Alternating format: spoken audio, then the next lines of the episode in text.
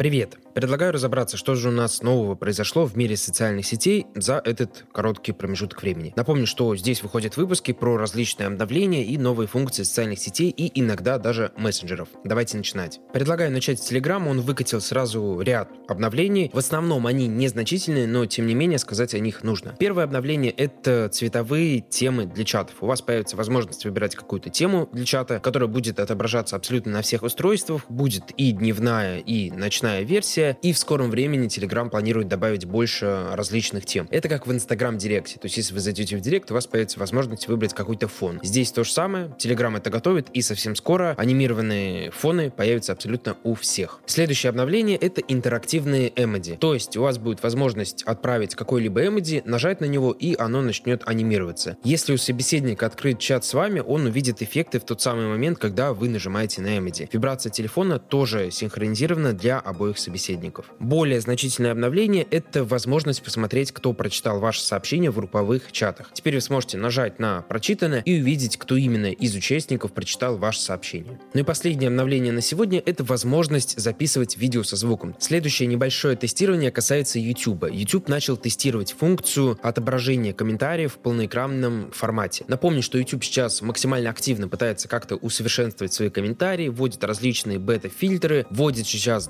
доступна функция на премиуме — это перевод комментариев, который максимально удобно. По поводу отображения в полноэкранном формате, ну вот лично мне это нравится не очень. Проще говоря, у вас половина видео будет перекрываться комментариями, хотя все тоже зависит от видео. Если вы смотрите какой-то фановый развлекательный ролик, где нужно читать комментарии, естественно, это будет преимуществом. Если у вас что-то серьезное и вам это, соответственно, не нужно отображение в пол экрана, то эта опция будет не очень полезной. Я думаю, что YouTube ее все-таки добавит, но ведет какие-то фильтры. То есть у вас будет возможность выбрать либо это, это, либо это. Теперь давайте переходить к Facebook. Напомню, что Facebook закладывает более 1 миллиона долларов в информирование людей о климатических проблемах. Это связано с тем, что у нас есть риск там и глобального потепления, и другие климатические проблемы, и Facebook решил максимально людей об этом а, оповестить. Первое, что он добавляет, это обновление своего информационного центра, в котором вы можете узнать о каких-либо климатических новостях. Напомню, что ввел он его в сентябре прошлого года, сейчас он будет максимально улучшать и максимально дополнять. И еще к этому Facebook запускает ряд рекламных видеороликов, чтобы привлечь внимание молодых людей к проблемам климата. Facebook и Instagram вот эти видеоролики будут у нас крутиться. Приятная новость — это обновление Facebook Business Suite. Это такое управление всеразличными страницами, и раньше у вас все вот сообщения, все отображалось на одном экране. Сейчас у вас будет возможность все это дело отфильтровать и разделить. То есть э, отвечать, например, на только какие-то определенные сообщения, и только они будут у вас э,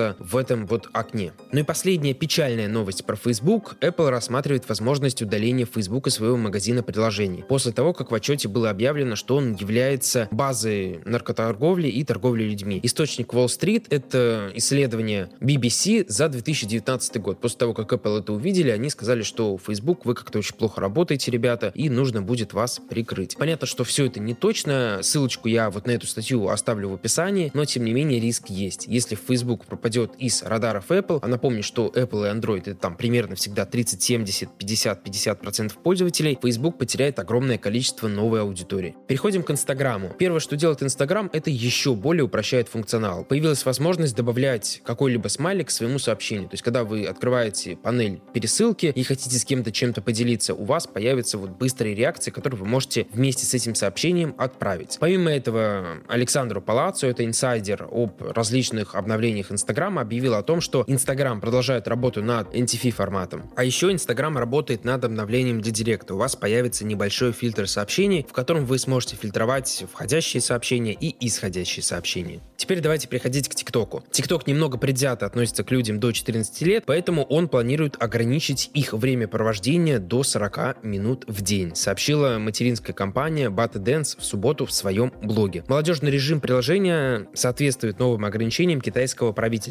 на доступ к видеоиграм для детей младшего возраста. Подростки в возрасте до 14 лет смогут получать доступ к приложению с 6 утра до 10 вечера. Напомню, что летом TikTok удалил более 7 миллионов аккаунтов, которые не соответствуют возрастному цензу. То есть Facebook пытается максимально как-то вот бороться с молодежью. Хорошо это или плохо, наверное, решать только этой молодежи, потому что, в принципе, на этих людей так сложно таргетироваться. Они не являются особо платежеспособной аудиторией, но, тем не менее, вот это распределение со временем, оно, конечно же, очень сильно повлияет на пики активности. То есть, если у нас раньше там был пик активности, например, в 12 часов вечера, сейчас это все будет немного раньше. Еще, наконец-то, начала появляться у нас в России очень интересная опция — это закрепление видеороликов. То есть вы можете закрепить любой ролик в ТикТоке. Это очень актуально для тех, кто продает свои услуги, продает там, я не знаю, свою компанию, еще что-то. У вас появится возможность закрепить первым какой-то рекламный ролик. Например, я уже протестировал с одной компанией, где мы продвигаем сантехнические услуги, и закрепил ролик, где у нас, соответственно, идет реклама нашей компании. И вот за два дня мы получили более 2000 просмотров, потому что огромное количество людей приходит в профиль, и так как все видео видео короткие, их очень легко смотреть, поэтому все обычно включают первое видео. Рекомендую же закреплять что-то рекламное. Пока что сложно отследить, кому именно дают доступ к этой функции. На всех тех аккаунтах, где у меня больше 10 тысяч подписчиков, эта опция стала доступна. Теперь к WhatsApp. WhatsApp работает для превращения изображений в стикеры. Это обновление коснется только в версии Непонятно почему. Опция довольно интересная и не нужно будет конвертировать в каких-то других приложениях изображения в GIF.